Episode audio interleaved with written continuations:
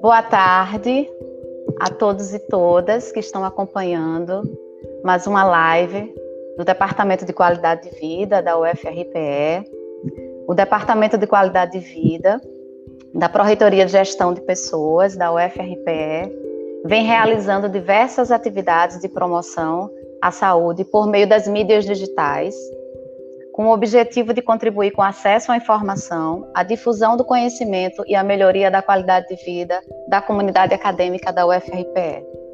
Pensando no Dia Internacional da Mulher, comemorado no, dia, no último 8 de março, a live de hoje vai abordar o tema Mulher, Tempo e Trabalho. Para nossa roda de conversa de hoje, convidamos Luana Amaral, psicóloga clínica e diretora do Departamento de Qualidade de Vida da UFRPE, mestre em psicologia, com ênfase em psicologia organizacional e do trabalho, e também a doutora Alicia Martinez, médica clínica e geriatra do Departamento de Qualidade de Vida da UFRPE e também do Núcleo de Atenção à Saúde do Servidor da UFPE. A doutora Alicia também é mestranda em Neuropsiquiatria e Ciências do Comportamento.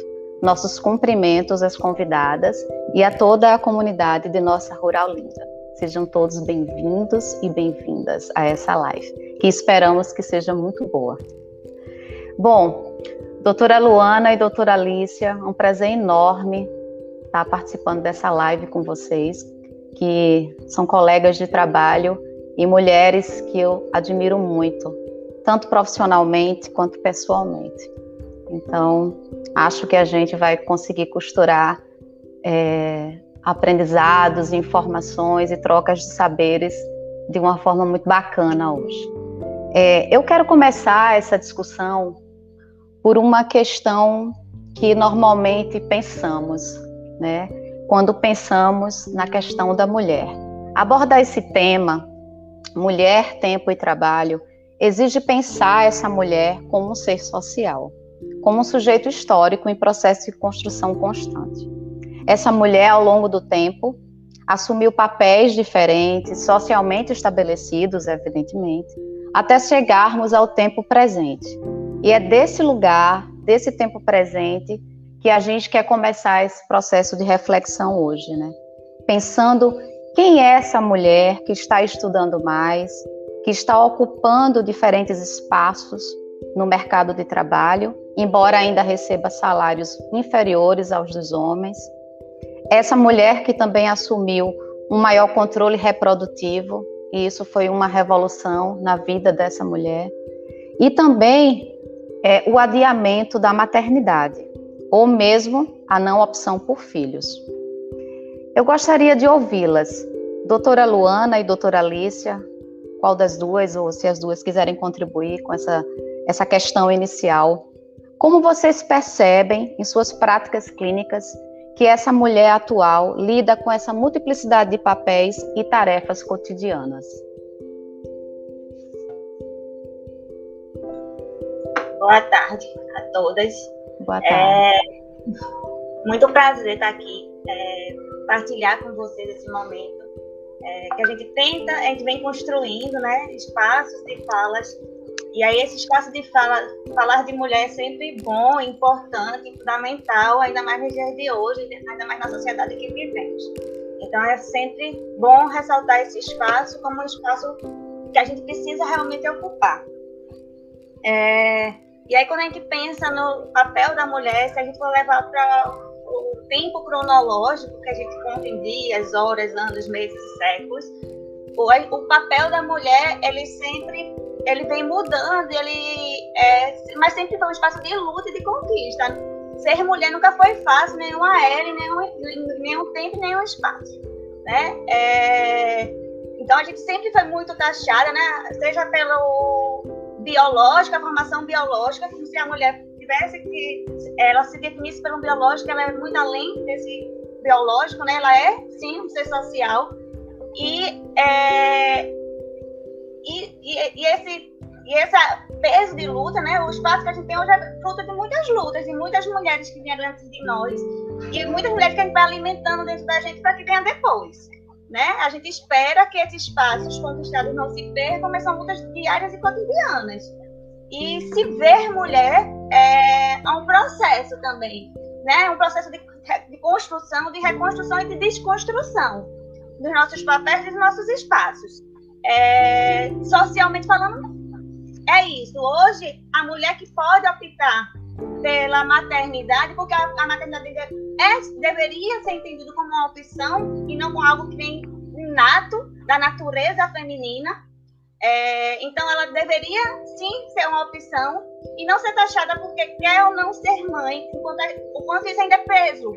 E o quanto o ser mãe também passa pela necessariamente pela questão de uma gravidez naturalizada, né? É, o quanto as pessoas acham que a mulher, por ter é, nascido biologicamente, como se mulher fosse apenas aquela definição biológica, tem necessariamente passar por esse processo de gravidez e, para poder ser mãe. Enquanto a maternidade vai muito além do, desse processo biológico de engravidar e de gerar vida. Além disso, a gente precisa compreender que ninguém deveria ser responsabilizado para a criação de uma, um ser só. Até porque, quando se gera biologicamente, a mulher não tem esse poder de autossíntese de se gerar propriamente. Ela, ah, quero ter um filho, vou engravidar por mim mesma. Não, ela depende de um, de um segundo, de um parceiro que aceite esse processo, né? Nenhum, nenhum, nenhum feto se gera apenas pelo óvulo. Ela, ele precisa do espermatozoide. E que eu saiba, a mulher ainda não consegue fazer essa produção. Então, nem a produção em si é algo que só vem da mulher, embora ela, o corpo dela que vai gerar essa vida, mas ela depende desde a sua criação de uma segunda pessoa. Então, entender também que desde esse processo há uma responsabilidade que precisa ser dividida e que socialmente a gente sempre colocou esse peso na mulher. Né? Muitas vezes a gente escuta, filho é de mãe. Não, filho não é de mãe, é também da mãe mas ela, ele é de todo um processo social, ele é de toda uma sociedade, né? Ele é do pai, ele é dos avós, ele é daquela família, né? Ele tem todo aquele peso que precisa ter de, de, de apoio e segurança. Então, além de botarem a maternidade como algo inerente da mulher, também tem uma questão de fantasiar essa maternidade como algo que só é paraíso como, como algo que é uma realização de sonho. É também, é muito prazeroso também quando você opta ser mãe e você quer ser mãe, seja o meio que você escolher, seja pela maternidade biológica, seja pela maternidade por adoção. É, uma vez que foi escolha, essa criança que vai ser, né, vai ser chegada, ela, vai, ela já chega num ambiente mais favorável de desenvolvimento. E, e, esse processo de. Mas ela vem também cheia de idealizações. E essa criança, por mais que ela seja saudável, por mais que ela seja perfeita, ela vai frustrar a gente. Porque ela não é o meu ideal de filha. Nunca vai ser, e não, e não cabe a ela ser o ideal de filha que eu projeto nela. Ele vai ser o filho que a gente que eles podem ser, de acordo com as possibilidades e ferramentas que eles vão construindo. Mas ser mãe também é frustração. É entender isso que não é um processo, e a gente, porque a gente idealiza, a gente idealiza o tempo todo. Idealiza porque faz parte do ser humano, a gente está sempre criando expectativas de tudo na nossa vida. A gente cria uma expectativa de como vai ser esse encontro, mesmo que a gente tenha conversado sobre ele. Então, gera expectativa, faz parte do ser humano. Então, a maternidade é, sim, um produtor de expectativas e, por isso, um produtor de frustrações. Então a gente também tem que entender isso, mas não, mas, e, e, e entender então como é um processo de escolha e é um processo social que não é depende só de uma pessoa, ela precisa ser acompanhada de todo um apoio de uma rede. E isso também quando a gente pensa na mulher e o mercado de trabalho. Muitas vezes a, uhum. a gravidez tardia nem sempre é pela opção da mulher, ah, não quero ser mãe agora, mas às vezes pela necessidade de buscar uma estabilidade, que ela sabe que uma uhum. vez que ela vai ser mãe, todo esse processo de profissional sempre fica prejudicado. Não é hoje nem de amanhã, que tem muitas pesquisas que mostram que mulheres que são mães, elas diminuem seu ritmo profissional por um tempo. E isso é, é, é muito esse peso social de, dessa maternidade e também Então, né, os professores mesmo, a mulher professora, quando ela é, é mãe, ela diminui o ritmo de produção que ela vinha. Então a gente tem que entender esse processo de apoio também e dessa sobrecarga que a gente coloca na expectativa de que ser mãe e porque a mulher escolhe esse caminho, ela precisa pagar o preço por isso. Então tem um peso também social sobre isso. Doutora eu Alicia. Queria, eu queria acrescentar uma questão aí na, na fala de, de Luana. Primeiramente, boa tarde, né? Gostaria também de agradecer a oportunidade de estar aqui falando desse tema que assim eu adoro, que é sobre mulher, inclusive sendo feito por mulheres, não só Carla, Luana, mas também a gente tem Renata, né, aí atrás e, e a gente tem Jael e Charlene nas Libras, então uma live completamente feita por mulheres. Então, agradeço Exato. a oportunidade de poder estar compartilhando com vocês e também dar boa tarde para todo mundo que está nos ouvindo. Com relação a essa questão que Luana estava falando, e a pergunta é de Carla sobre a multiplicidade de papéis e as tarefas do cotidiano da mulher, uma coisa que eu gostaria de destacar que, que aconteceu, né, que essa saída da mulher para o mercado de trabalho, ela não foi acompanhada de forma proporcional pela entrada dos homens nas funções da casa. Né? Então, durante todo esse processo cultural, a mulher está acumulando né, mais tarefas. Então, já não, ela sai de casa para trabalhar, mas ela volta e tem que cuidar da casa. Então, ela cuida das crianças, ela cuida é, das tarefas do lar e agora ela está na atividade é, profissionais laborais. E o que que acontece, né? Se o homem não volta, é, não, não faz esse processo também de não só sair do mercado de trabalho para chegar e começar a compartilhar as tarefas da casa que diz respeito a todo mundo que mora naquela casa, né? Se o homem não faz esse, esse papel, o que acontece é uma sobrecarga para essas mulheres. Então, o problema é que, do ponto de vista de uma conjuntura social, inclusive, se vende uma ideia e muitas vezes a mulher compra essa ideia de que ela é super poderosa, de que ela é uma guerreira, então ela às vezes se veste, inclusive, desse papel de que ela é multitarefas, que ela dá conta de tudo, e nossa, como eu dou conta de tudo. O problema é que você se manter nesse pedestal, né, nesse lugar de adoração, de heroína, custa muito caro, né? Custa muito caro a saúde dessa mulher, tanto do ponto de vista físico quanto do ponto de vista mental. Então a gente tem que ter cuidado para não cair nessa armadilha, né? Em que a gente precisa estar tá cuidando e estar tá dando conta de tudo. A gente não consegue dar conta de tudo, a gente tem limites, né? E a gente precisa reconhecer esses limites para não levar a tanto adoecimento. Essa questão é muito interessante, doutora Alicia, quando a gente pensa que essa multiplicidade de papéis que exige dessa mulher, né?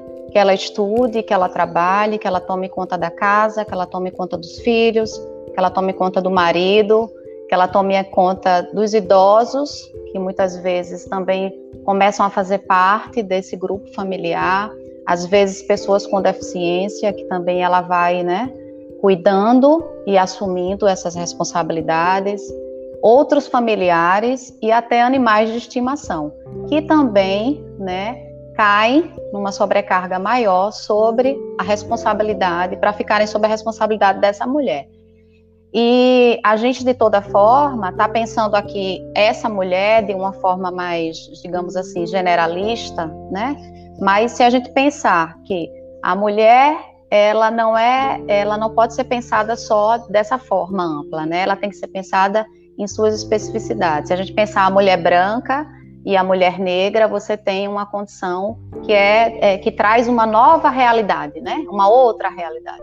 É, se você pensa a mulher de classe média e a mulher pobre, você vai ter uma outra realidade também. Então essas dimensões elas precisam ser consideradas também, porque sobre essas mulheres é, que pesam as questões de gênero, as questões de classe social, é, você tem também um peso diferente, né? Inclusive no valor desse trabalho, né?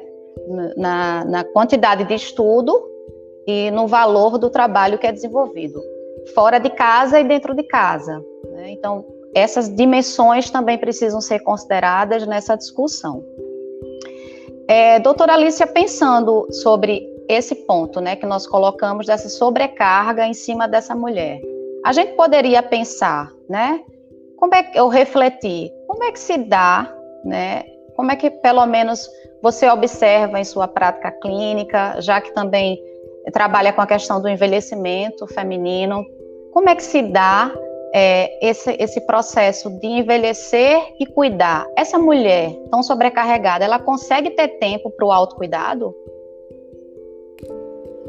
É, pois é, o que, que, que eu observo, assim, o cuidado, né, a ocupação de cuidar do outro, que, assim, sem desmerecer, é realmente um, um, uma ocupação muito bonita, né, você cuidar de outro ser humano, é, isso é um é papel muito importante, inclusive, mas o, o, fato é que, do ponto de vista histórico, cultural e tradicional, essa função, essa ocupação de cuidar é, ela sempre foi vista como uma ocupação inferior, de menos-valia. E, portanto, se ela é uma ocupação inferior, ela não deveria ser feita, realizada por homens, e sim por uhum. mulheres que eram consideradas inferiores, né? Então, o que a gente observa é que a mulher, ela sempre está cuidando. Então, desde criança, ela já recebe a, as bonecas, né? Os homens não, né? Essa é, algumas outras funções que você vê é, nas escolas. Os, é, é, besta, mas assim, é impressionante como é sutil e vai sendo introduzido. Uhum. As mulheres levam é, os pratos e os homens levam os refrigerantes, né? Então, tudo isso vai se, se traduzindo em questões de cuidar da criança e aí... É, e cuidar da casa, né? A criança que casa, recebe a vassourinha, o conjuntil de panelinha. Exatamente. E aí Luana fala essa questão da maternidade, né, da, do, do, do, cuidado, das características físicas da mulher, ser responsável por justificar todo o cuidado que deve ser é, exercido pelas mulheres com a questão do desde o nascimento, da amamentação, do crescimento, do desenvolvimento e além das crianças. E a mulher ela segue cuidando, né? Ela cuida do esposo, ela vai cuidando do, do irmão, muitas vezes, como você falou, cuida dos bichos, né? Cuida dos sogros, dos pais. Então ela sai cuidando. E assim, nessa, nessa questão do, do, da, da, da, questão da prática, na prática, né, o que, que a gente consegue observar? Inclusive nos dias de hoje, são aspectos históricos, mas nos dias de hoje a gente ainda vê isso porque essas funções, essas ocupações de de, de, cuidado, elas são, inclusive, predominantemente femininas. Então, você vê, por exemplo, nas creches, normalmente são as mulheres, nos cuidados com os idosos, normalmente são as mulheres, nas enfermagens, a equipe de enfermagem, ou as equipes que estão de cuidado mais direto com os pacientes, também são predominantemente femininas. Se você andar, por exemplo, numa enfermaria, né, hoje agora não dá por causa da pandemia, mas você vão, vocês vão ver que os acompanhantes são mulheres. Então, o homem adoece, vem a mãe dele, vem a filha, vem a irmã, vem a neta, vem a sobrinha. Quando a mulher adoece, vem a neta, vem a filha, vem a sobrinha, vem a vizinha, mas não vem aquele homem cuidar da, da, daquela paciente. Isso é muito comum, óbvio, tem suas exceções, tem, é comum. Com a questão do envelhecimento, o que eu observo muitas vezes, envelhecimento ele é um processo, né, que muitas vezes ele deveria, ele, ele é visto, né, como se fosse uma, uma uma, um júbilo, né? Uma questão positiva, porque é uma etapa em que, em tese, você poderia é, agora tá, tá, tá tendo um plano, um planejamento para você fazer tudo que você não conseguiu fazer, vai ter tempo para si, para praticar sonhos que você renegou, deixou para outros momentos.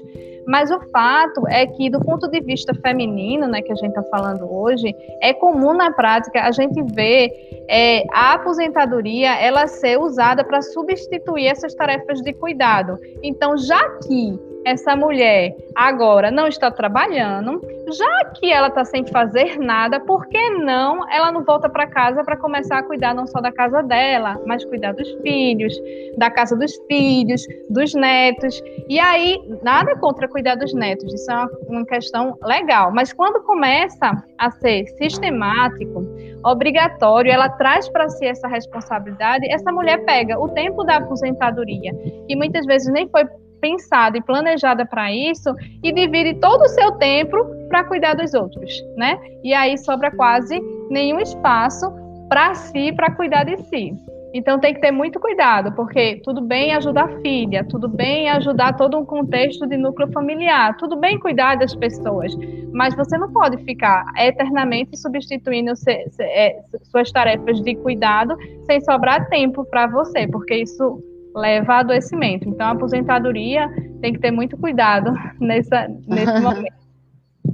Doutora Luana, é, eu antes da gente passar para essa questão da aposentadoria, que eu acho que é fundamental quando a gente pensa nesse, nesse no tempo, no trabalho, no cuidado, né? É, e pensa na questão da mulher, né? É, eu queria ouvi-la um pouco sobre essa questão do autocuidado feminino, né?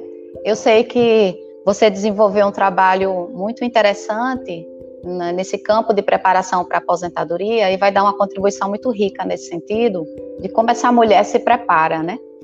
Agora, nós gostaríamos de ouvir um pouco sobre sua prática clínica como psicóloga, né?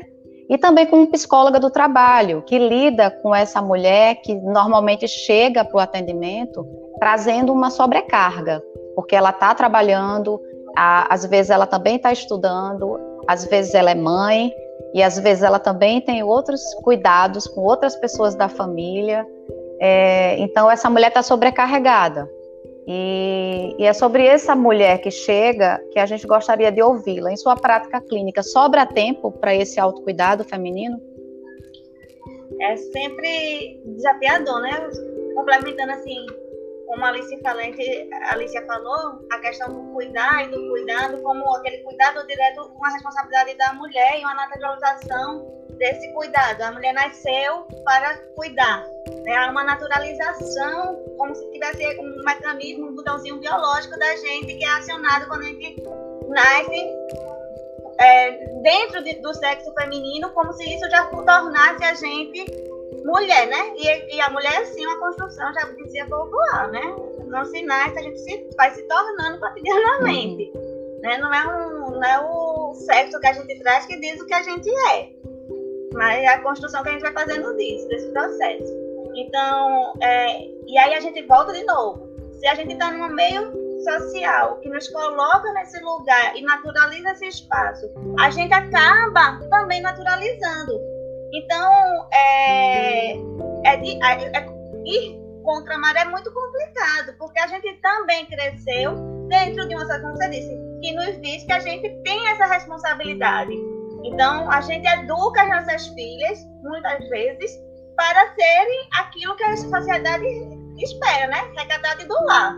Ainda bem que tem outras ousadas, muitas pessoas ousadas que vão contra essa maré e diz que o lar é de todos que frequentam eles, mas não é comum. E a gente às vezes sofre pela, por não dar conta nesse mito de que a gente tem que ser guerreira, que ser guerreira é, e a gente é muito guerreira no sentido que a gente tem que ir à luta para ocupar nossos espaços e se manter neles. Isso é, para mim, é, o caracteriza uma mulher guerreira, é poder se manter naquele espaço, porque não se chega lá com tanta facilidade.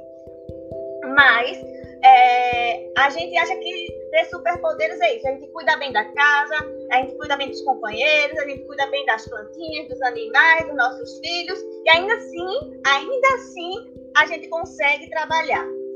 É, e aí, é, todas, como eu disse, todo esse processo que a gente vai construindo, vai fazendo sim um, uma sobrecarga emocional. A gente também é vista como aquela que, né, as, as, doenças emocionais são, sim, caracterizadas muito mais pelo gênero feminino, né? Estamos lá, como as, o, o, grupo de estudo de Freud, né? Somos as histéricas, aquelas que perdem a noção, aquelas que gritam, que se desestabilizam, né? E aí, o que é que desestabiliza mesmo? É, será que é só o biológico da gente que faz com que a gente tenha uma tendência dessa desestabilização emocional, um adoecimento emocional? Né? Então a gente precisa assumir essa possibilidade dos limites. É, então, entender que a gente precisa aprender a dizer não, porque foi outra coisa que a gente não foi educada. A gente é educada a só aceitar. Então, aprender a dizer não para salvar a nossa saúde mental é um processo, uma aprendizagem. Dizer, não consigo dar conta disso hoje, não é meu papel fazer isso, não é meu papel fazer aquilo, como, como algo que é, a gente precisa alimentar dentro daquilo que a gente quer alcançar e ser reconhecido também. Como é que eu quero ser vista e como é que a sociedade me coloca como, e, e em que eu tenho que construir, construir aquilo que eu pretendo ser. Então, se eu acredito que a casa é responsabilidade de todos que partilham dele, eu preciso trabalhar dentro de mim essa questão e construindo esses espaços. Eu tenho que chamar a pessoa que está habitando comigo para dizer, olha, não é me ajudar, não. A sua responsabilidade é tão, tanto quanto a minha. Do mesmo jeito que criança, é responsabilidade tanto de, de um como do outro. Nenhum, ninguém engravidou sozinha com o dedinho, não. Não foi pelo dedinho, não. Foi por uma relação. Então, a gente precisa partilhar esse processo e dizer, e chamar o outro para dizer. Porque muitas vezes a gente foi colocado socialmente a abrir mão, né, uma vez que a mulher engravida, ela que abre mão, muitas vezes, de voltar para o mercado do trabalho. Ela vai ficar um ano, dois anos, três anos em casa, quando ela pode, né, diante da realidade econômica dela.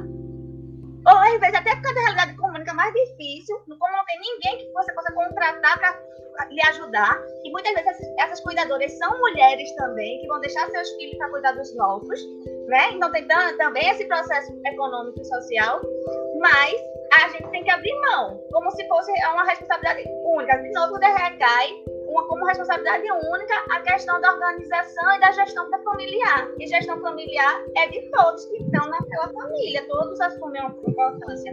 Então a gente precisa aprender também, se a gente é mãe, a educar esses espaços para a criança, não repita alguns erros que eu fui educadamente aprendi. Né? Não, não foi por mal, foi nessa construção social que a gente faz. Então eu tenho que e, e colocar nela essa construção de que ela precisa também é, ser responsável pela, pela casa, das possibilidades dela, de ser uma criança só dois anos, então eu também tenho que reconhecer isso. Mas eu tenho que entender que, ela, que a gente partilha o tempo todo. Eu quero que ela entenda e produza isso. A vida é um partilhamento. Então, o que chega no, no, consultório, né? As mulheres que chegam, as doenças são sim de gênero, a, gente, a depressão atinge muito mais mulheres, devido a essa sobrecarga, devido a gente não entender e a gente naturalizar aquilo que nunca foi natural, que foi uma construção histórica. E, e como eu disse, ser mulher sempre foi difícil. E aí, tudo que a gente tinha conquistando, a gente teve muita luta. Né? Teve muita luta para a gente conseguir ir para fora, para a gente ocupar os espaços de fora. É, sempre em, em, a gente é sempre colocado em xeque sobre as nossas capacidades é, cognitivas, como se a gente tivesse que se esforçar muito para ser inteligente, né? É sempre colocado em xeque o nosso saber, o nosso conhecimento, é sempre posto em um local de dúvida. Enquanto que é. o conhecimento do outro é sempre visto, do, do, homem, né? É sempre visto como algo natural, como, como alguém Algo dado, né? Como dado. Lembrando, é muito né? interessante né? essa. Oi, pode não, doutora Alicia, pode falar. Não, lembrando, né, Luana, que assim, é, essa, essa, em sociedades primitivas, indígenas, ocidentais, sociedades coletivas, o cuidado das crianças era um cuidado de todo mundo, coletivo. Como você falou, essa construção social é bem ocidental e capitalista, né? Tem até uma psicóloga, a Valesca Zanello, né, a psicóloga da Universidade de Brasília, ela fala muito sobre isso, de que o fato da mulher ser portadora de útero, é, just, ou seja, uma característica física, leva a ela é, a ter essa, leva a ela ter, a, a, ter esse discurso de que ela seria responsável não somente por gerar, como criar, alimentar e ter ser responsável por todo o processo dessa criança. Isso foi um discurso, porque em, em outras sociedades, em sociedades mais solidárias e coletivas, o cuidado da criança é cuidado de todos, né? É, então é isso né? parte dessa, dessa nessa nossa sociedade bem individual, né? E machista também sexista. É, capitalista e patriarcal. Exatamente. Construção. É, é uma construção. É, doutora Luana, pegando um pouco o gancho é, com o que a doutora Alicia também deu de contribuição, quando ela colocou a questão da aposentadoria, né, e trazendo isso para a aposentadoria das mulheres, né? A gente entende que a mulher, para se aposentar, ela, ela já passou por toda uma trajetória de muitas vezes de estudo, de trabalho, de trabalho doméstico também, porque ela acumula essa atividade em casa, é, cuidado com os filhos, com a família, é, enfim, todos esses tipos de cuidado que já tratamos aqui. A aposentadoria, então, seria uma espécie de espaço para a reorganização desse tempo, né, dessa mulher. E, claro, nessa reorganização, ela poder ter um processo de envelhecimento numa condição diferente daquela que ela vivenciou ao longo da vida, ou ainda melhor, né? É, há uma expectativa nesse sentido de que ela possa fazer coisas que ela não fez ainda, que ela possa é, dedicar tempo, espaço da vida a setores que ela não pôde fazer ao longo da vida, antes nesse processo de trabalho mais intenso, nessa vida mais produtiva, digamos assim, aí ela vai ter um tempo produtivo para fazer outras coisas, substituir esse tempo do estudo, do trabalho e de outras tarefas por é, atividades que lhe deem prazer, que lhe deem algum sentido também. É, como é que foi sua experiência, doutora Luana, ao pesquisar esse tema da aposentadoria? Essa mulher consegue fazer de fato essa reorganização do tempo? Ou, como a doutora Alice apontou, essa aposentadoria acaba sendo uma reorganização desse, desse, dessa grande esfera de cuidado? Ela segue cuidando, né? É, eu acredito que assim, a gente, como é uma construção, acaba que muitas vezes, é como a Alicia falou, a gente só sobrepõe uma atividade que se fazia com menor intensidade e agora, após a aposentadoria, parece que recai a mulher essa maior intensidade dos cuidados, né? É, mas, primeiro, que eu gosto de pensar a aposentadoria como um direito, que é um direito que não é acessível a todas as mulheres, né? Sem ela dúvida. é um direito acessível àquelas mulheres que estão dentro de um mercado formal, que contribuem né, né, para ter esse direito de não morrer trabalhando. Quando a gente pensa nas mulheres que trabalham em espaços informais, ou até aquelas que abriram mão do mercado de trabalho para serem donas de casa, essas não têm essa tendência a esse direito, acesso ao direito de aposentar-se. Né? O trabalhador, as trabalhadoras informais não têm esse direito de pensar, ah, quando eu parar, o que é que eu vou fazer. Mas, pensando nessa parcela é, que tem, vai ter direito ao acesso à aposentadoria, e aí a gente tem também entender a aposentadoria como um processo de construção, não, não como direito, que é um processo de construção também, a gente precisa se planejar. Quando a gente não se planeja para esse processo de para, de, de parar, e, entender que todo o processo de, de, de, finalização traz também consequências de luta e de sofrimento. Porque também essa mulher vai sofrer, vai perder vínculo, vai perder rotina, e isso vai trazer um, um processo de, de sofrimento. E, e, aí, e porque o sofrimento também faz parte da vida, não significa que ela vai adoecer porque está se aposentando. Mas vai trazer também essa quebra de vínculos e de rotina, que se ela não se prepara e ela não sabe vivenciar o luto, porque é um processo de luto também, é, a tendência ainda maior é essa sobrecarga, como uma ocupação da mente. Né? E também esse processo de que a, vai cuidar daqui para você ficar pensando nisso, para de pensar nisso. E a mulher não tem a possibilidade, se ela não, se, não consegue parar e pensar o que é que eu quero fazer, de defender o que ela vai fazer para além do, do trabalho formal. Né? Porque a gente sabe que trabalhar vai é a nossa condição humana. A gente trabalha o tempo todo, não dentro do aspecto formal, mas para além desse aspecto. Porque o trabalho em si, né, não, não, embora o termo venha da ferramenta de tortura, ele também é constituidor de sujeito. Ele não é só fonte de, de sofrimento, ele é muito ele precisa, até para não ser adoecedor, o trabalho precisa ser fonte de reconhecimento e de prazer, senão todo mundo ia adoecer no trabalho.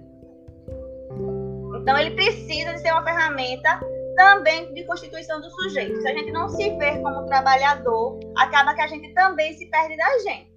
Então, pensar a aposentadoria como um direito de a gente se ver de outra, utilizar o nosso tempo de uma outra forma, é uma preparação que a gente tem que ir, ir montando, para que quando a gente vivenciar o processo de luta e de perdas, a gente possa se reconstituir e caminhar. Senão, como eu disse, a gente vai ser afogado por aquilo que a Alicia falou, pelos cuidados que socialmente se colocam no nosso papel. Então, quando eu falo em aposentadoria, eu falo em planejamento, em pensar sobre ela. Não só como as perdas que ela advém dela, porque traz sim perdas, e perdas muitas vezes significativas, e dependendo da profissão que a gente tem, né?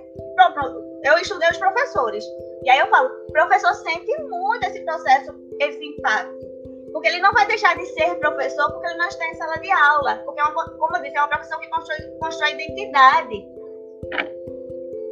Ele não, não, não é a carteirinha que me diz, eu sou professora, não é uma carteirinha funcional que me fala isso. Essa profissão vai para além do, da função, ela vai nessa constituição do sujeito, né, de se ver como alguém que educa. E somos e aí isso traz sim, quando a gente pensa nesse processo de aposentadoria, ele vai trazer sim um sofrimento atrelado nessas perdas identitárias que a gente tem. Mas essa também é um processo de ressignificação. Como eu, o que é que eu vou fazer com o saber constituído diante também do tempo? Porque o tempo ele traz essa possibilidade da sabedoria. Acho que a Alicia pode falar ainda muito mais do que eu. Esse processo de saber, né, de, ter sabedoria, é algo que precisa de um processo de envelhecimento.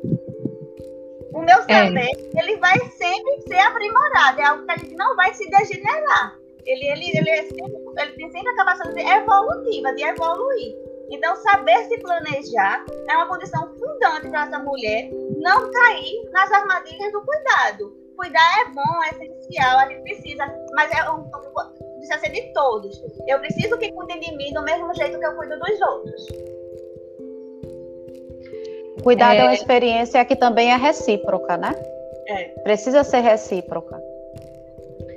É, essa questão que Luana trouxe é bem interessante. Essa questão da aposentadoria como um, um luto, porque é a, a, medida, a, a, medida do momento em que você perde é, uma tarefa, né? Perde uma tarefa, você tem um luto, uma atividade laboral que pode ser perdida sim.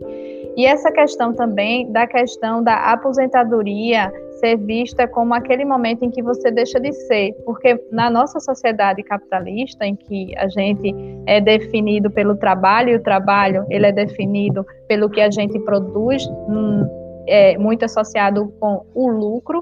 Então, no momento em que você se aposenta, você deixa de ser professor. Então, você é, você confunde a pessoa né, com a atividade labora laborativa. E isso está tudo bem acontecer é, no, no, sentido de ele deixou de, de, de, de, ter uma atividade remunerada naquele processo, mas do ponto de vista identitário, ele nunca deixa de ser, a pessoa nunca deixa de ser alguma coisa. Então, uma vez professor, provavelmente vai ser sempre professor. E ao longo dos anos, ele está ali acumulando experiências, está acumulando sabedoria, e o fato dele se aposentar da noite para o dia não faz ele deixar de perder sua identidade, não faz ele deixar de ser a pessoa que ele é, ele segue sendo a pessoa que ele é. Agora, nesse, nessa nova etapa, que quando muito bem planejada, muito bem pensada, ele consegue é, trazer novos propósitos, né? E, e continuar seguindo, fazendo o que ele gosta, sendo professor ou não, ou associando outras coisas que ele também gosta e de repente deixou de fazer. Esse processo, né, que você, você, você faz é, com a aposentadoria, muitas vezes ela não é pensada, é somente vista assim como um prêmio, um júbilo. Ah, eu tô doido para me aposentar, e aí você sai de um ritmo frenético de trabalho e vai para um outro ritmo é, que é muito baixo e que realmente pode levar a, a, ao ócio, ao sentimento de inutilidade, né? E que a pessoa, se não ressignificar, se não é, trazer novos propósitos para essa nova etapa da vida, ela pode se sentir muito fragilizada nesse momento. Eu queria fazer uma observação, complementando um pouco do que vocês falaram, mas trazendo uma nuance dessa questão é, porque Luana agora há pouco falou sobre a questão do trabalho remunerado e que o direito à aposentadoria está vinculado né, a essa formalização do trabalho. É, eu queria lembrar que a gente tem, é muito recente na história do Brasil, a regulamentação do trabalho doméstico, né? Então, muitas mulheres é, trabalhadoras que não, nem sequer podiam se aposentar adequadamente porque não tinham esse direito garantido, né? Embora é, trabalhassem a vida toda, né? Por esse, por essa via de trabalho, né? De trabalho doméstico. E também, e aí esse trabalho doméstico, evidentemente, ele tem classe social, ele tem cor, né? Porque a gente tem uma desigualdade enorme em nosso país e a gente não pode desconsiderar é, nem a raça e nem a classe social nesse processo que a gente está abordando aqui. E a outra coisa, ainda sobre o trabalho doméstico, é que esse trabalho feminino, né, e é uma pauta, está dentro de uma agenda também, essa discussão sobre é, o trabalho doméstico, né, que não é aquele trabalho que a mulher vai e trabalha fora de casa, é aquele trabalho que ela faz dentro de casa, né, na própria casa dela. E esse trabalho não é remunerado e não é partilhado. E essa mulher, muitas vezes, ela não entra no mercado de trabalho formal, né? ela não tem garantias nenhuma de direito e ela acaba sem ter o direito de se aposentar. E vai, muitas vezes, recorrer à assistência social e tentar sobreviver com o benefício de prestação continuada, que é o benefício de um salário mínimo, se ela estiver dentro do perfil, né? Porque também tem a questão do perfil de atendimento do benefício. Então, é uma mulher que tem que estar tá, é, com uma determinada faixa etária, que tem que estar tá dentro de um contexto socioeconômico específico. Então, muitas mulheres é, nem sequer, doutora Luana, têm o direito de se aposentar. É aí que eu quero chegar, né?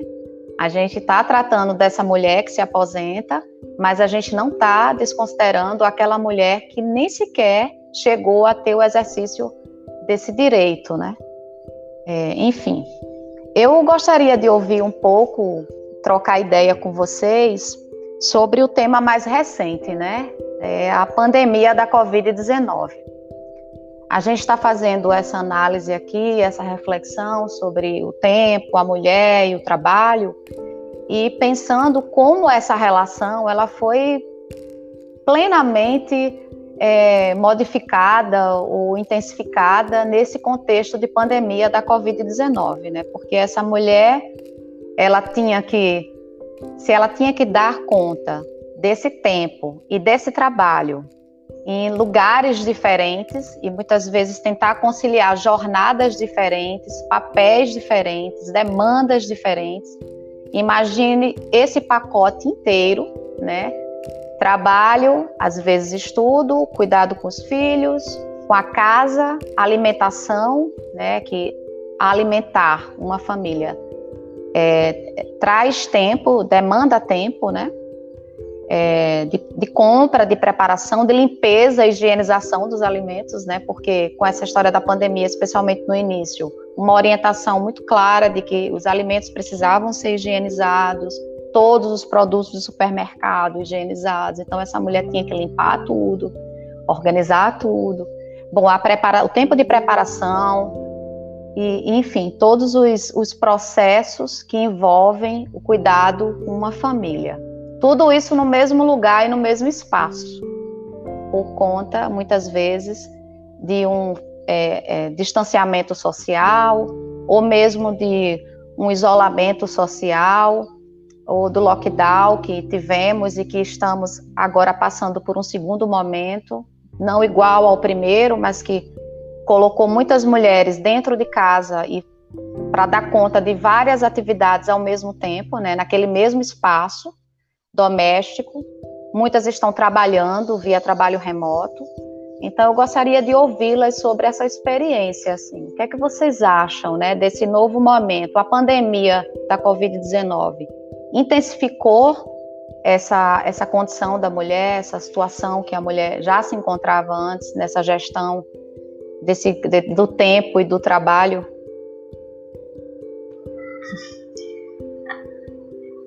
Acho que ninguém estava preparado, né, para passar. A gente ainda está aprendendo a processar o que é uma pandemia é, em alguns momentos agora a gente sente, acho que está meio todo mundo meio entorpecido, meio paralisado. Acho que é, os números são tão grandes e tão assustadores, mas acho que a gente já não sente mais. Acho que a gente está perdendo os sentidos diante de, de vários processos, seja de uma política governamental que não apoia a necessidade das pessoas se isolarem. Então, se a gente tem uma, um governo que diz que a gente vá para a rua assim, se tiver que morrer, morre é, também é, nos deixa mais vulneráveis a, a porções de, de, de, segurança e, de cuidado. Mas, como eu disse, a gente, não tá, a gente nunca passou, é a primeira vez, né, assim, que muita gente está passando por um processo de pandemia, e aí esse processo, ele traz em si as incertezas e inseguranças normais de um futuro que não se pode planejar muito. Então, isso já atrela emocionalmente a gente, né? E além disso, é... a gente ficou em casa, aqueles que puderam ficar em casa, sem se preparar, sem prévia organização. Né? A mesma coisa que eu falei da você, se não tem uma prévia organização, tudo fica mais intensificado. E, e aí a gente teve que se reinventar e se rever nesse espaço doméstico, que agora é um espaço também laboral de trabalho, é, é um espaço de. E, e, que eu não estava, eu não, não tinha as ferramentas necessárias, então também houve um improviso das ferramentas. É, eu não estava eu estava acostumada a dar o trabalho de uma forma e o trabalho agora vem de uma nova forma para mim e ele continua existindo na necessidade de dar conta dele. Então, ali não foi só uma questão de trazer o trabalho para casa, foi ter que se adaptar às outras ferramentas que não eram as ferramentas que eu utilizava no meu trabalho cotidiano. Então, todo esse processo de aprendizado, e aprendizado assim, no cru, né? É para hoje, você não, tem um tempo para dizer, ah, daqui a cinco meses vai acontecer isso. A gente não teve essa prévia, então foi todo mundo no improviso. E esse processo de improviso traz sim, junto com a, com a questão dos medos, da ansiedade daquilo que é novo, uma, uma, uma sensação e também o sentimento da sobrecarga. A gente está sobrecarregada não só de trabalho, não só com as coisas de casa, mas está sobrecarregada emocionalmente de ter que lidar com tudo ao mesmo tempo para ontem. Né? Há uma sobrecarga porque as cobranças não minimizaram diante da pandemia. Não houve uma minimização de cobrança as cobranças elas continuaram existindo a necessidade de dizer, ah, você tem que produzir, você tem que fazer isso, você tem que fazer aquilo. E se vire nos 30, nos 40, nos 60 que você tem, para poder dar conta de tudo aquilo que você se propôs a, dar conta. Ou às vezes até o que você não se propõe. Então, o processo de pandemia de, de, as pessoas poderem ficar em casa, quem pode ficar, respeitar aqueles profissionais que estão na frente, sejam, sejam trabalhando na saúde, sejam da, da, da, da, segurança pública, sejam aqueles que não podem ficar em casa porque tem que lutar pelo seu sustento. Se não sair de manhã, não come, no, na, não come na hora do almoço, se não sair na hora do almoço, não vai comer o jantar. E muitas vezes vai sair de manhã e de tarde, muitas vezes não vai ter o jantar nem o almoço. Então, entender que tem pessoas que vão ter que passar e se expor. E a gente não tem uma política governamental que, é, que diga o quanto é importante a gente se resguardar. E, o, e, e a sensação dessa insegurança aflorou também essa improvisação. Eu não estava preparada, ninguém estava preparado, tudo veio junto e misturado. E aí, sim, há uma sobrecarga, porque, como eu disse, não é só uma sobrecarga por causa de um trabalho, é um trabalho que eu tive que reinventar. Eu não tinha as ferramentas necessárias para eles, eu não tinha. É, eu não, não estava condicionada a ele para fazer minha atuação profissional. E hoje, para atuar profissionalmente, eu tenho que me condicionar por ferramentas tecnológicas que muitas vezes não eram tão acessíveis como até hoje não são acessíveis para muitos de nós. Então, isso também traz um, um sentimento de incapacidade. Parece que eu não trabalho porque eu não quero, quando às vezes eu não posso trabalhar. Eu não tenho como, ou senão eu não fico em casa porque eu não eu quero me expor. Não, às vezes eu, eu tenho que sair de casa porque eu preciso garantir a minha sustentação. Então tem esses dois processos que a pandemia aflorou. Aflorou sim o sentimento de sobrecarga, sim, principalmente de sobrecarga emocional. Todos nós, algum momento, disse eu não aguento mais, eu não estou aguentando, eu não estou suportando algum momento foi insuportável, seja pelos processos de medo, de estar tá perdendo alguém próximo, sentindo que a pandemia está se aproximando. Né? Como eu disse, a gente vai ficando também entorpecido. É, parece que quando ela se aproxima muito, começa a ser um amigo meu, uma, a mãe de uma amiga minha, e começa a perceber que ele não, não é perigoso só para velhinhos, ela é perigosa para a gente jovem que está se expondo mais. Então, a gente começa a entender a nossa realidade, quem é que vai nos amparar. Né? Então, a, a, sensação de desamparo também aflorou a sobrecarga. A gente vai se segurar em quem? Diante desse, de algo que é desconhecido. Isso também aumenta nossa, nossa, nossa, nossa sobrecarga de trabalho. Então, a gente teve sim, foi, foi, tudo junto, misturado, sem preparação prévia, sem ferramentas necessárias. E isso traz um adoecimento e um sofrimento, que também já é considerado, né? É, os estudos mostram que após processos endêmicos intensos, há sim um aumento do sofrimento emocional, de doenças emocionais, porque a gente paga muito caro para aguentar é, gente, essa sobrecarga que a gente vai dando conta, né? Porque é, isso, a gente também não é porque a gente a gente também se propõe a ser super-heróis e a gente paga um preço muito caro também pra, por, por, por aguentar muita coisa calada. Né? No nosso silêncio. A, gente, a, a mulher não pode falar muito, até para não ser taxada de histérica. Então ela tem que aguentar muita coisa calada. Sem, ela tem que ser forte. Doutora Luana, a possibilidade, existe uma possibilidade concreta de que esse adoecimento pós-pandêmico recaia em número é, significativo sobre a mulher? Quer dizer, as estatísticas vão mostrar no futuro de que é, que essa mulher adoeceu mais que os homens, segundo sua avaliação? Porque em uma de suas falas você trouxe essa questão, né? Elas adoecem mais. Já está comprovado estatisticamente. Então, pós-pandemia, Será a mulher que vai adoecer mais? Possivelmente, possivelmente, porque como a gente ainda tem a responsabilidade do cuidado, como a Alicia diz, ela está no fronte direto. Quando alguém adoece que ela pode acompanhar, não vai ser o homem que acompanha, é a mulher que acompanha, nem que seja vizinha. Se é uma mulher que não tem laços consanguíneos próximos, é uma vizinha que vai fazer esse acompanhamento. Então, é, é as doenças emocionais é assim, tem um gênero ela é feminina. É, hoje, claro, os homens estão adoecendo, mas a gente vê homens com depressão, a gente consegue ver homens com ansiedade, mas ainda a incidência é muito feminina por tudo isso, por toda a questão cultural, social, biológica, pela essa constituição dessa, desse sujeito que precisa aguentar. Então, e até porque é mais fácil, é mais fácil eu taxar o sujeito de histérica do que um homem de histérico. É muito mais comum uma mulher ser taxada emocionalmente, carregar os pesos da, do, do, sofrimento emocional. Sim, é, é, é, interessante pensar também que essa mulher é, que a gente está falando, ela foi atingida por essa pandemia e ampliou essa quantidade de tarefas, né? ampliou esse excesso de responsabilidades e de cuidados que ela tem que dar conta é, e mais atinge de forma diferente, né? Porque a gente não está falando de uma mulher única, a gente está falando que existem várias mulheres, né? Então, a mulher trabalhadora é, que, que, precisou continuar saindo de casa, né? Pegar o ônibus, pegar o metrô, muitas vezes se expondo, né? Porque a gente sabe qual é a condição do transporte público do nosso país, se expondo a, a uma contaminação, né?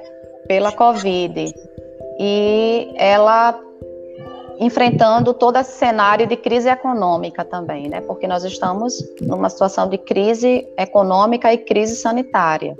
Também temos que pensar nessa mulher que está desempregada, está no trabalho informal e que está tentando é, é, uma forma de sobrevivência e de manutenção da família em meio a todo esse cenário que estamos vivendo. Então, quando a gente pensa nessas várias mulheres, né, as mulheres trabalhadoras da saúde, né, que é, que é um, um, um, um grupo de mulheres que também está passando, durante essa pandemia da Covid, um processo muito diferente, né, muito específico, por conta da sobrecarga emocional, do risco de contaminação, do estresse cotidiano, e essa relação dessa mulher com essa condição de tempo e de trabalho, ela se alterou também muito. Então, são várias mulheres que a gente precisa considerar, não existe uma só mulher, né? existem várias mulheres dentro desse processo. É, eu gostaria de ouvir um pouco vocês ainda sobre essa questão da pandemia e também pensando que é, todas, todo esse cenário que a gente está debatendo aqui claro que vai ter um reflexo, é, uma repercussão sobre a saúde mental dessa mulher. É, como é que essa mulher pode é, fazer um esforço, né, é, porque temos sempre que fazer esse esforço de nos reinventarmos, de darmos uma solução, de cuidar, de encontrar uma saída.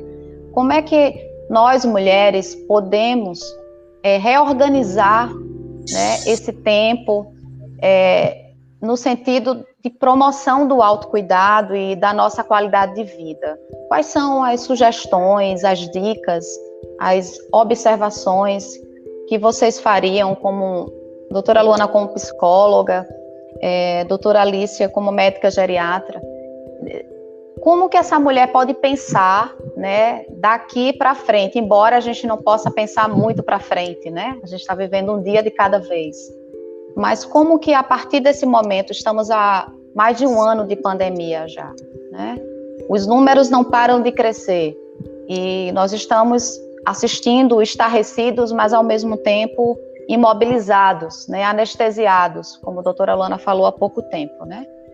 É, como que essa mulher pode, de, algum, de alguma forma, nesse processo todo da pandemia e desse agravamento e acirramento dessa relação entre o tempo e o trabalho, e pensando também no autocuidado, o que é que ela pode fazer para melhorar as suas condições de autocuidado e qualidade de vida? Ó, oh, Carla, é, para responder essa pergunta, eu queria até trazer um exemplo clínico da prática, porque acho que fica mais fácil para a gente. É, eu atendi na, na pandemia um casal. Eles vieram juntos, mas foram atendidos separados. Então, primeiramente veio a mulher que foi uma consulta longa, e essa mulher vinha com várias queixas, assim, de fadiga, de cansaço, de dores no corpo, dor de cabeça, dificuldade de dormir, palpitação no peito. Então, várias queixas que, quando a gente foi aprofundar na, na consulta, a gente observou que essa mulher tinha, na verdade, uma sobrecarga, né? Como como, como a gente vem falando, essa questão da pandemia. Isso, obviamente, já existia antes, mas com a pandemia a gente está vendo um prejuízo extremamente assimétrico em, entre homens e mulheres. Então, essa mulher, ela precisa, ela trabalhava, então ela estava em trabalho remoto, ela tinha duas filhas, precisava cuidar dessas duas filhas, precisavam, inclusive, estar tá colocando essas filhas nessa questão da da, das escolas né, remotas também, das atividades de escola, e ela precisava também cuidar das coisas de casa.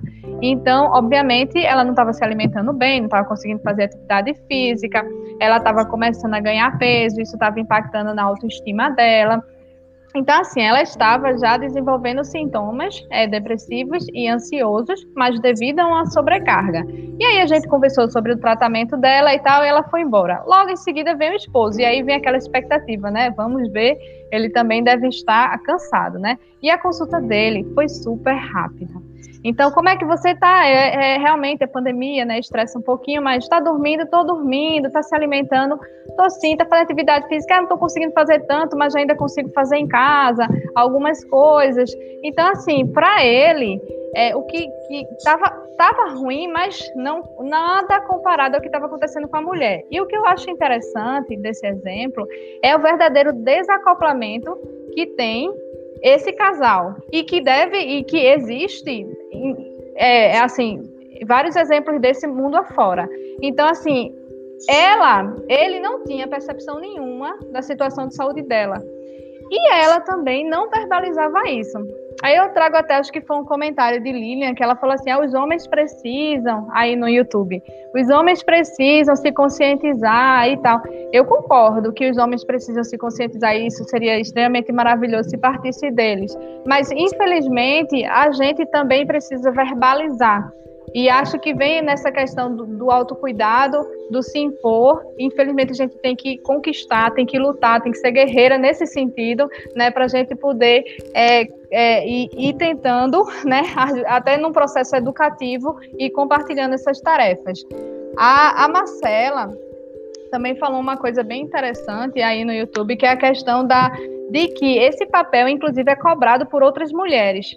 E isso a gente precisa mudar, né? A gente, como mulher, a gente precisa ser solidário, ao invés de a gente ficar dizendo, ah, mas você não dá conta das coisas, você deveria dar conta das coisas. Então, existe uma cobrança não só dos homens, mas também uma cobrança entre as próprias mulheres. Você devia estar desenvolvendo esse papel. Sim, com certeza. Né? Como é que você não está cuidando? Que casa é essa bagunçada, amiga? Você não né? sabe ser uma mulher, né? Não sabe ser uma mulher, né?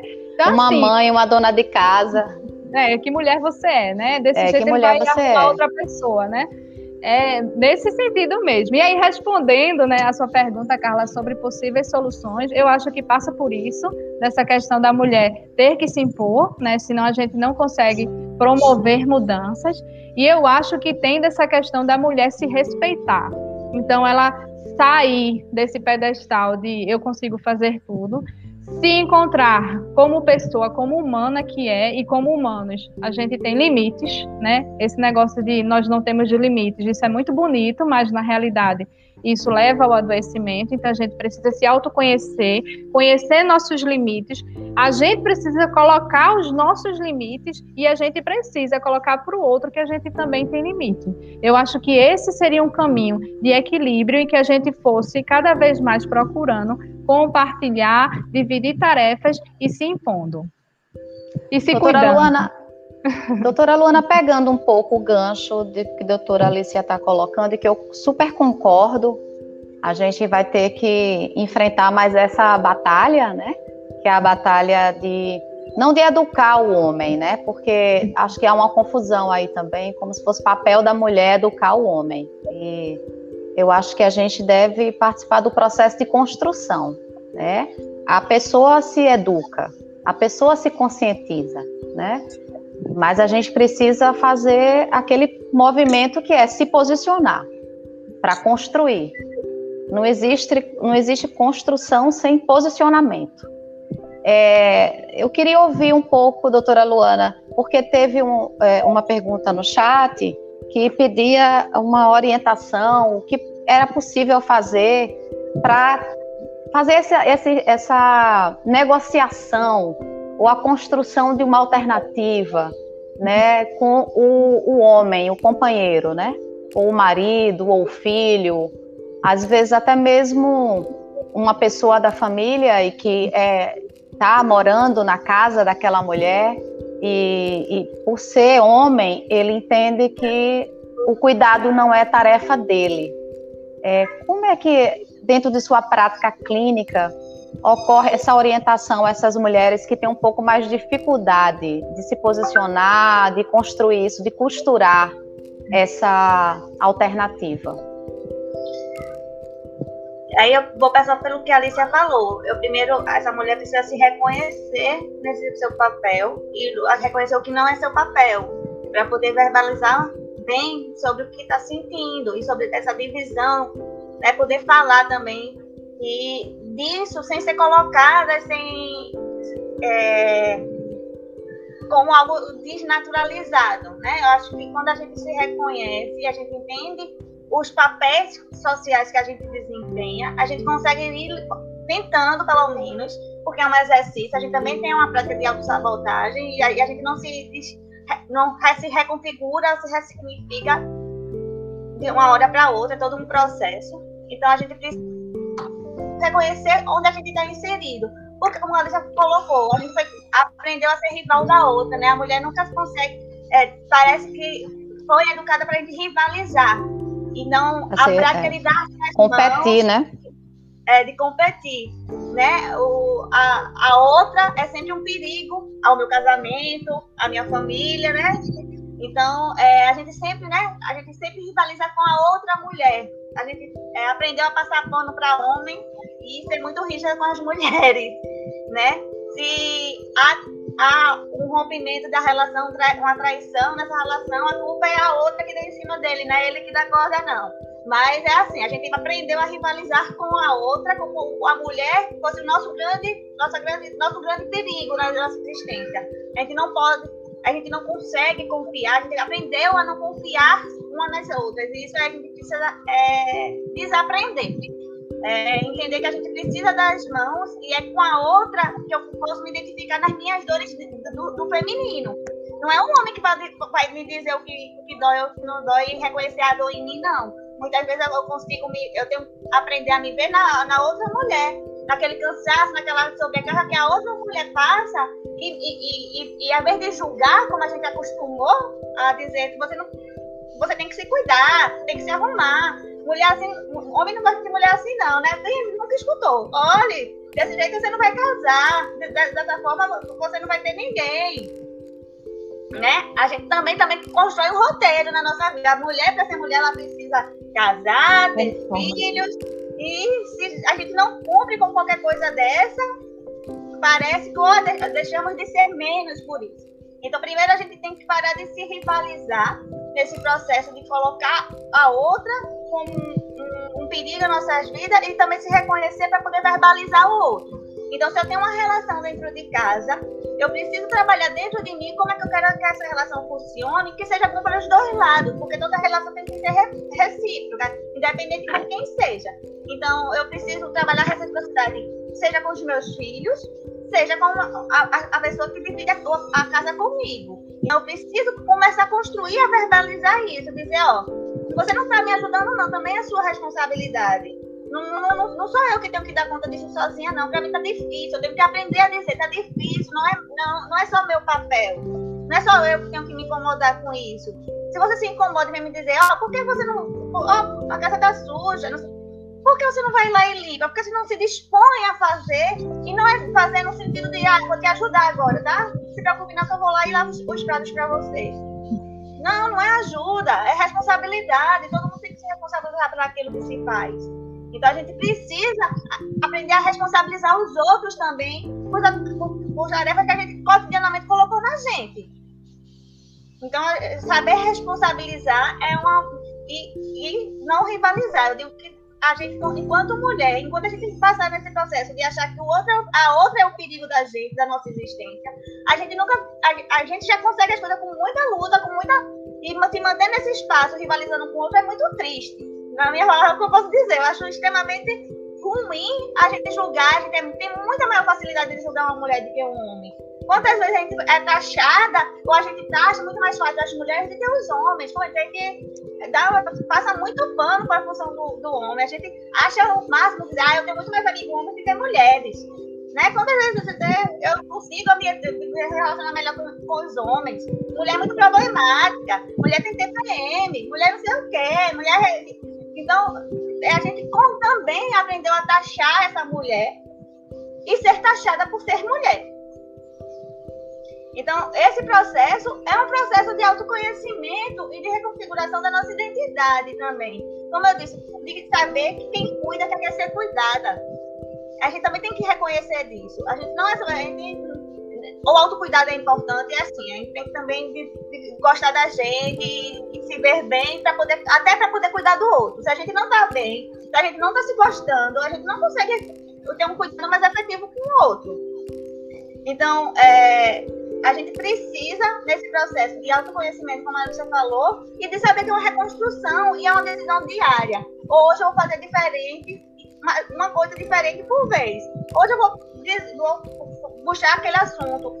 Hoje eu vou trazer tal outro assunto. Eu vou cotidianamente me propondo a construir aquilo que eu desejo como relação boa para todos os envolvidos, seja para mim e seja para ele. É, ou para ela, né?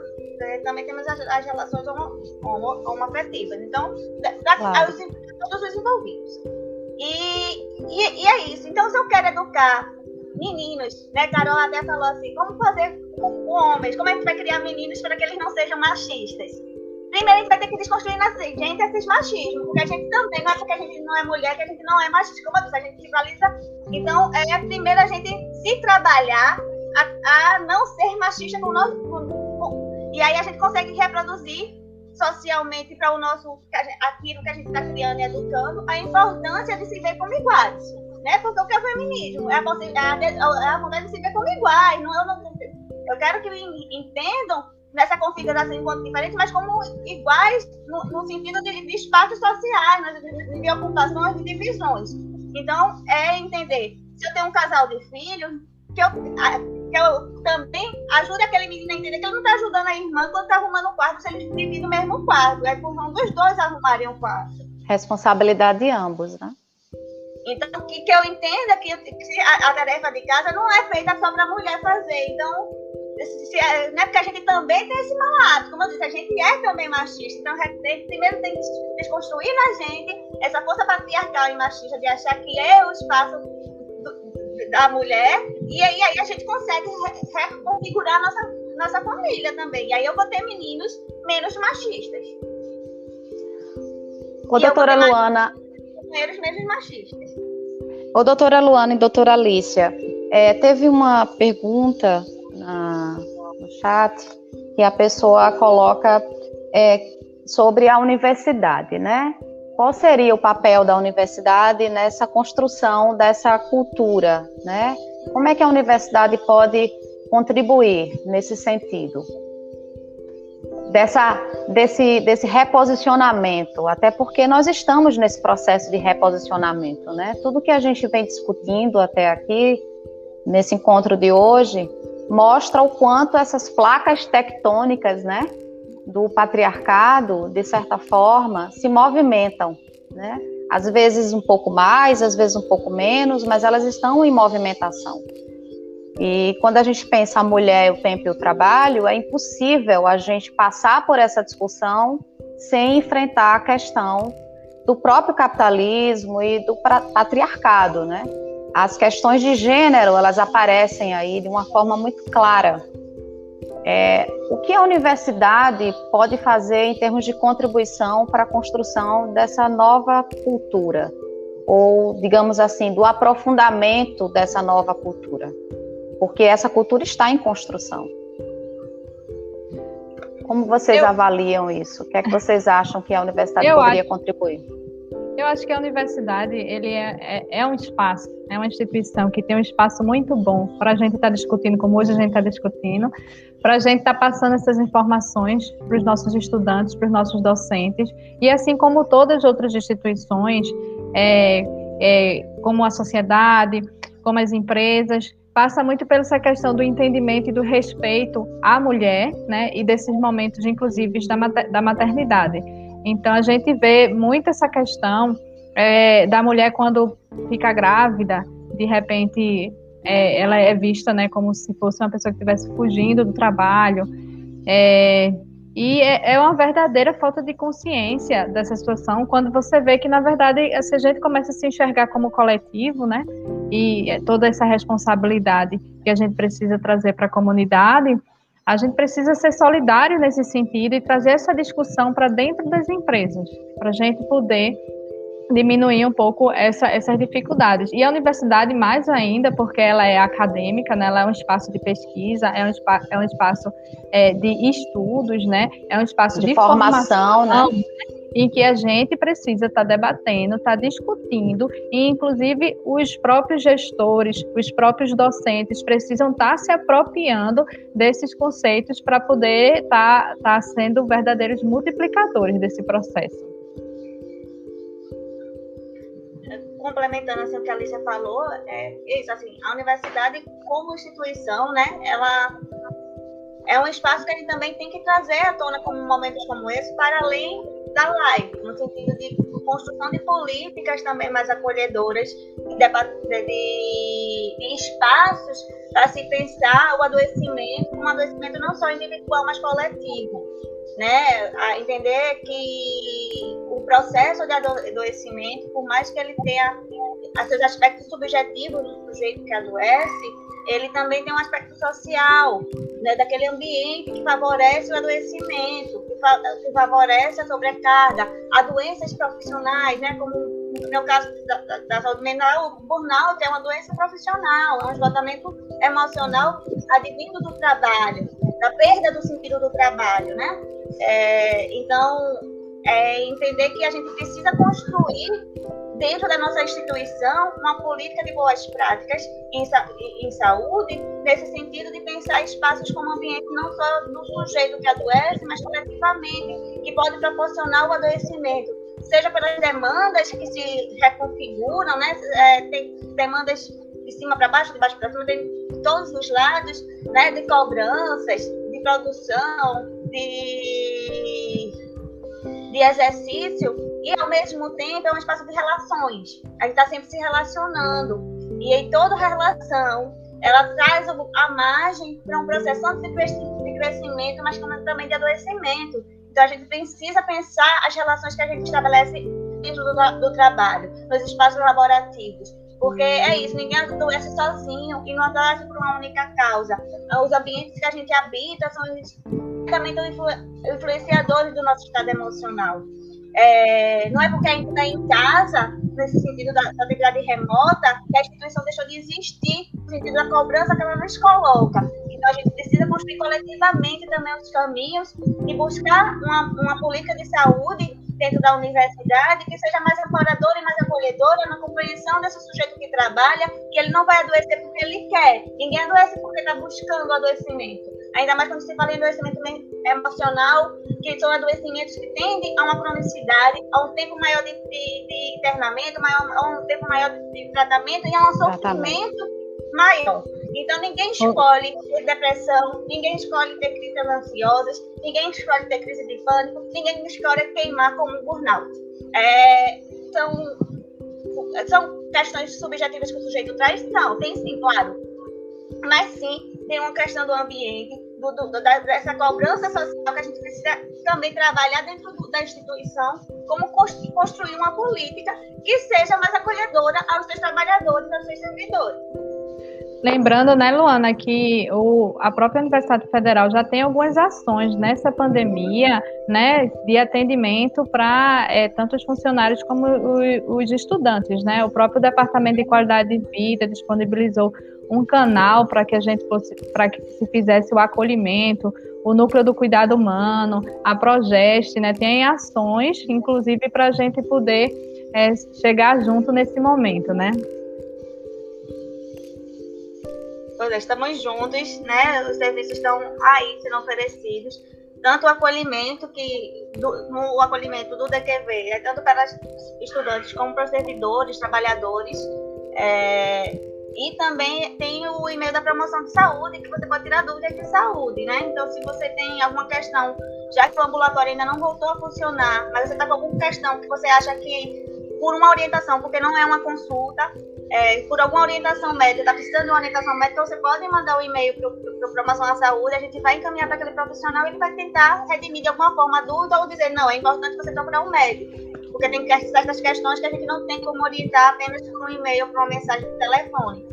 Mas a gente sim, é isso, a gente está trabalhando, mas é para além do, da, dessa tratativa individual. É importante a gente acolher esse sujeito que sofre individualmente, mas a gente precisa também pensar desse espaço que você falou institucional, desse espaço que faz com que os sujeitos adoeçam.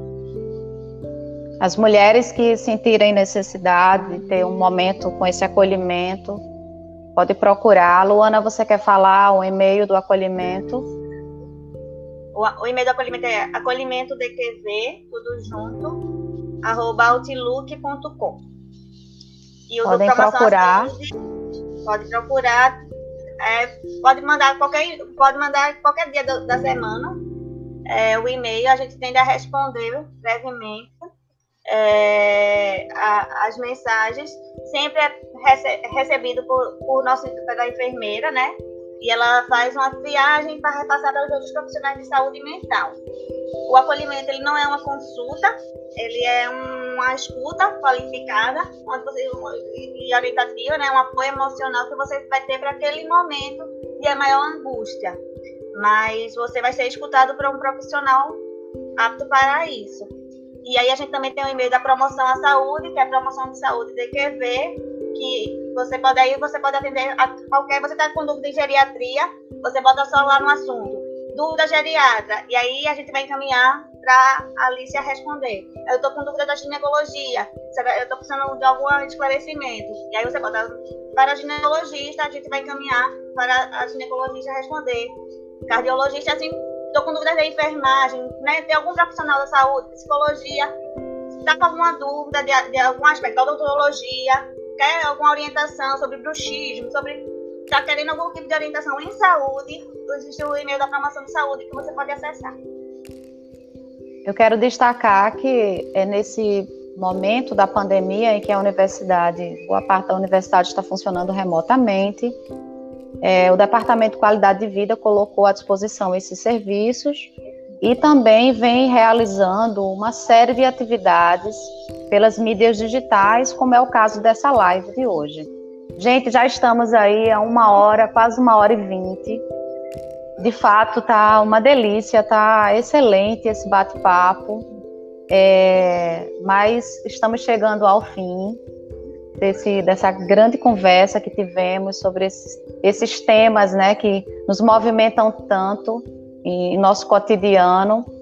É, eu quero agradecer demais a presença das convidadas, a contribuição de vocês foi excelente.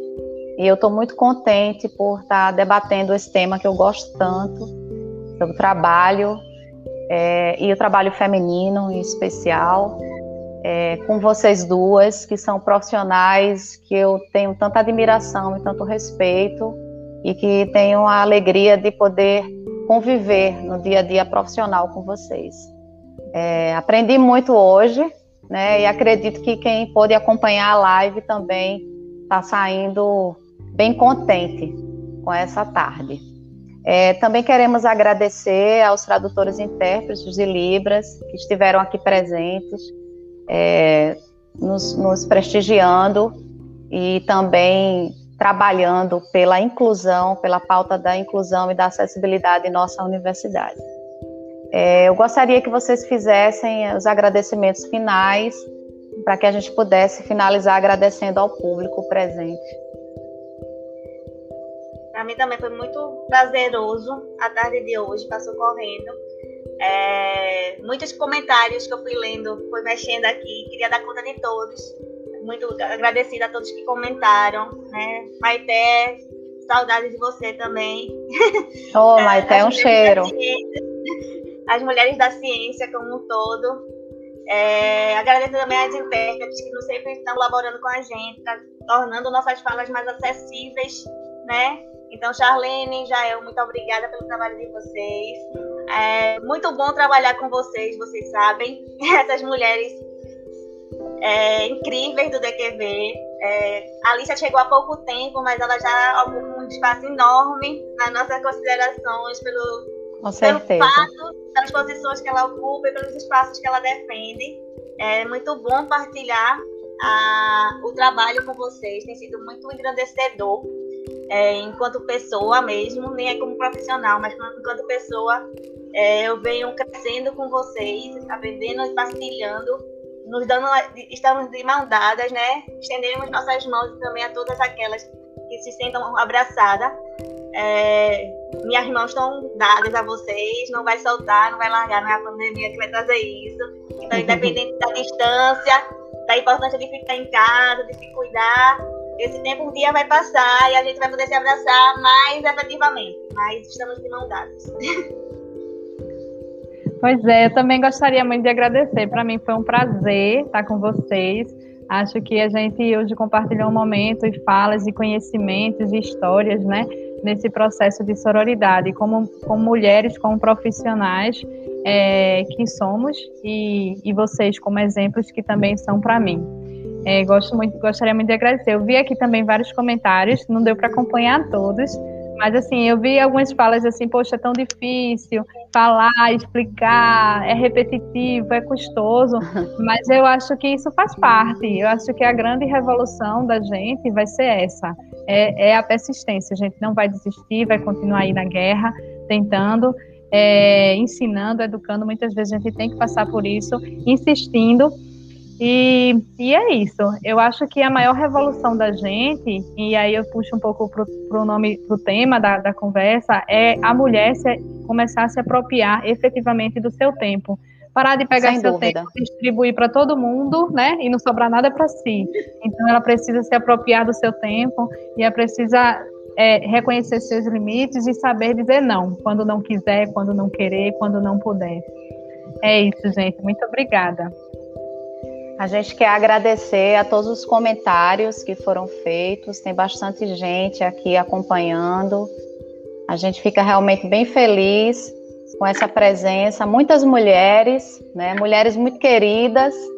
Agradecemos a presença das mulheres, nossas colegas do Departamento de Qualidade de Vida, mulheres da universidade, mulheres da ciência, é, pessoas de fora, então, muito bom. Homens também que se interessam pelo tema, é importante né, que esses homens participem desse processo. A bandeira é nossa, né? Mas vocês podem estar do lado da gente, caminhando e dando força e participando e a construção é coletiva e vamos embora, vamos embora que a gente acredita que a construção de uma outra relação da mulher com o tempo é possível.